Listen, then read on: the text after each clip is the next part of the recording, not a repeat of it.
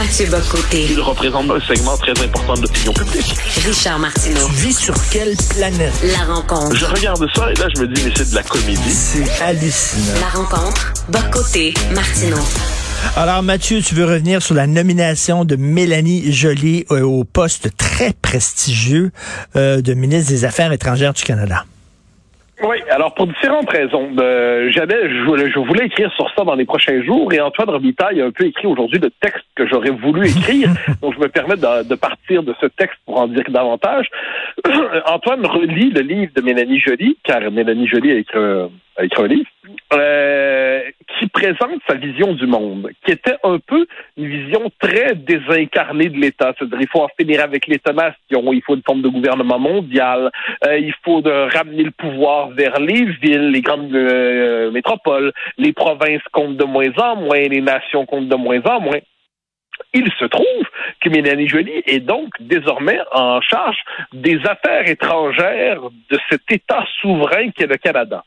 Par ailleurs, le Canada, ne l'oublions pas, a rebaptisé son ministère, son ministère des Affaires étrangères depuis un certain temps Affaires mondiales, comme si finalement la distinction entre le national et l'étranger, entre l'intérêt national canadien et l'intérêt mondial de l'humanité, je sais pas comment l'appeler, il y avait quelque chose de scandaleux là-dedans, donc il fallait par le vocabulaire effacer la trace du national ou de l'étatique.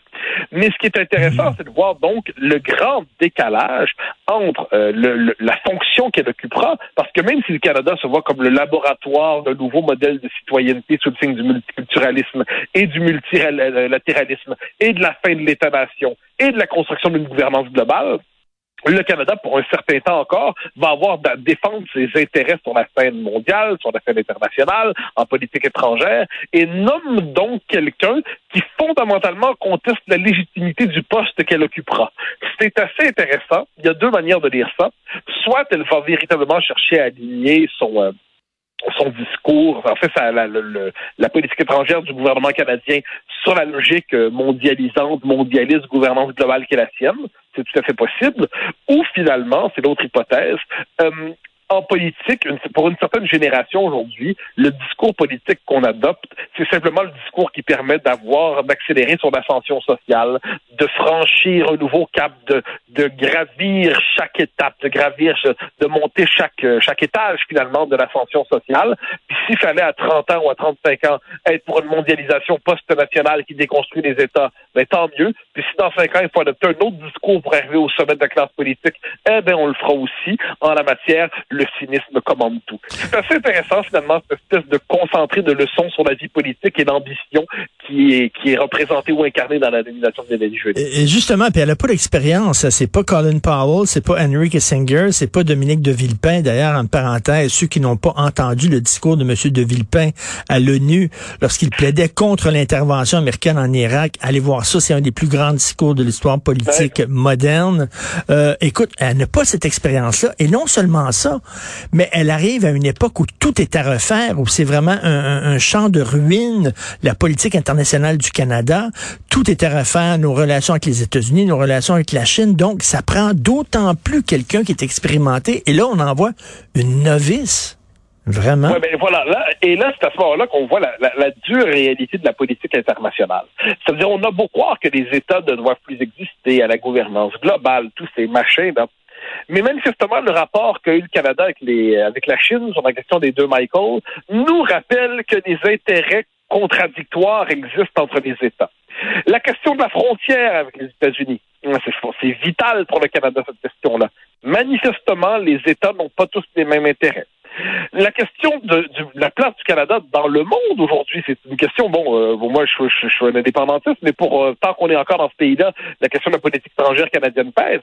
Je redoute qu'on ait comme politique étrangère seulement avec Mme Joly un espèce de discours lénifiant, désincarné, guimauve, bonbon, calinours, euh, un éloge de la paix dans le monde, euh, cette idée qu'il faut lutter contre les changements climatiques, et puis éviter les discriminations, puis tous s'aimer, puis kumbaya, euh, alors qu'on a envie de dire, d'accord, tous ces principes-là sont très bien, mais la politique étrangère, c'est défendre la spécificité de son propre État et ses intérêts dans le monde qui vient. Et j'ai l'impression que Mme Joly n'est pas nécessairement celle qui a la réflexion la plus profonde sur le monde tel qu'il est, tel qu'il demeurera, tel qu'il évolue. Et Est-ce que ça veut dire que finalement Justin Trudeau a finalement euh, réduit la politique étrangère à une forme de politique de communication. Ah, c'est possible. C'est peut-être que lui-même ne parvient pas à comprendre le rôle de ce ministère dans le monde dans lequel on évolue, mais ce qui est certain, c'est qu'il y a une forme de... Je, crains, je crains que la, la, politique étrangère canadienne soit frappée du saut du ridicule à travers cela. C'est-à-dire que Mme Jolie soit une femme intelligente, je n'en doute pas un seul instant, mais elle n'a manifestement ni la profondeur historique, ni la profondeur culturelle, ni la perspicacité géographique politique pour comprendre la fonction. Peut-être l'aura-t-elle dans cinq ans, mais pour l'instant, elle ne s'est pas préparée pour un poste de cette envergure, mais peut-être se croit-elle. On, on, sait qu'elle a voulu commencer en politique en devenant maire de Montréal, mais reste de Montréal elle se voit manifestement un jour dans le rôle du premier ministre. Peut-être considère-t-elle que tous les postes sont de bons tremplins. Il va quand même falloir qu'elle adapte son système de pensée, ben, son système mental pour être capable d'occuper ces nouvelles fonctions. Et, le monde n'est pas un royaume de bisounours euh, peuplé de licornes avec des arcs-en-ciel. Regarde Xi Jinping de la Chine, regarde Vladimir Poutine de, la Russie. Ce sont des gens qui ont compris que le monde est une jungle, que le monde est une guerre, est un conflit euh, au plus fort la poche, etc.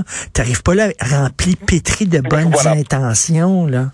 Ben, on, quitte complètement l'univers de, Fukuyama. Hein. C'est-à-dire Fukuyama qui disait la fin de l'histoire, et puis le monde subsigne du droit et du marché, puis la démocratie libérale étant son empire jusqu'à la fin des temps.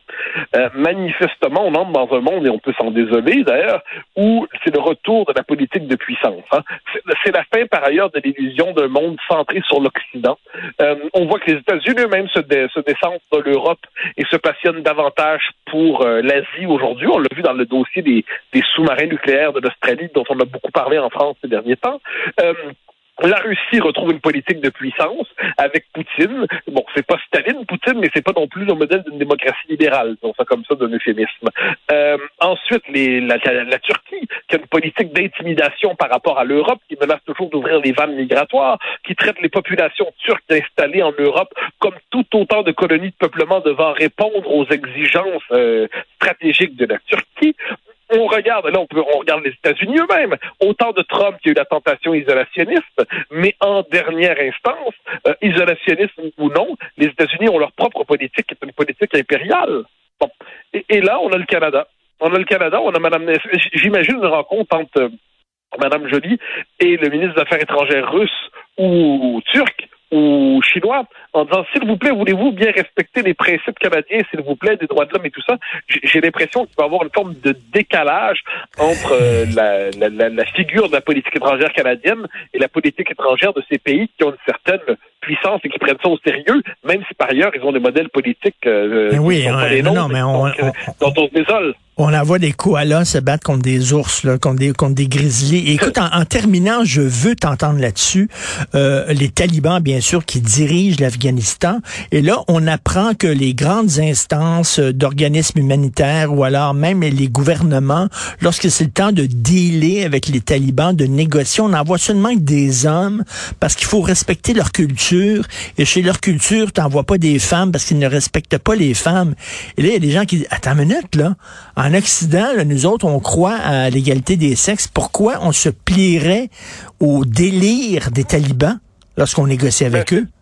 Parce que c'est la real politique. Hein. C'est ça qui est tragique là-dedans. C'est-à-dire ça heurte nos valeurs, mais ceux qui sont au pouvoir en ce moment en Afghanistan, ce sont des talibans. Si on veut leur parler, il faut quelquefois fonctionner. Et c'est le drame de la politique étrangère qui ne recoupe pas les codes de la morale. Et puis moi, c'est pour ça que là-dessus, en ces matières, ma, politique est assez simple quand ça se passe chez nous, ça fonctionne selon nos codes. Il n'y a aucune concession à faire avec le début d'un quart de huitième de revendication islamiste chez nous. Quand on doit négocier avec un État étranger, quelquefois il faut se plier au code de la real politique. C'est pas agréable, mais si c'est la condition, je dis pas que je m'en réjouis, je dis même pas qu'il faut le faire, je dis qu'il faut simplement ne pas en être surpris. Donc, euh, selon, euh, selon toi, euh, on devrait pas, au contraire, les provoquer en envoyant des femmes en disant, regardez, nous autres... Ben, J'aimerais que si on les envoie, elles puissent revenir. Euh, c'est ça,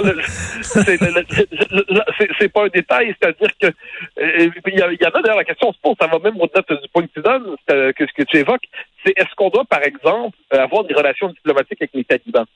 C'est un régime détestable, hein, hmm. fondamentalement. Hmm. Mais De Gaulle avait cette formule, la France reconnaît les États et ne s'intéresse pas de, au régime. autrement dit, quel que soit le régime dans un pays, il y a un État, on fonctionne avec. Il y a toutes les raisons de maudire ce régime, puis on peut espérer qu'il évolue, puis tout le temps on peut espérer, je pense pas que ça va évoluer, mais on peut le souhaiter, mais sur le fond des choses, je pense qu'il faut accepter, je le dis avec tristesse, mais les, il y a quelquefois des codes quand on arrive dans un pays, ne serait-ce que pour la protection de nos propres diplomates. Une fois que c'est dit, chez nous, cela dit, pas le début d'un quart de huitième de concession devant ça. Puis encore une fois, si nos États sont assez forts pour être capables d'imposer, de se, de se, de casser la logique talibane, tant mieux, euh, tant mieux.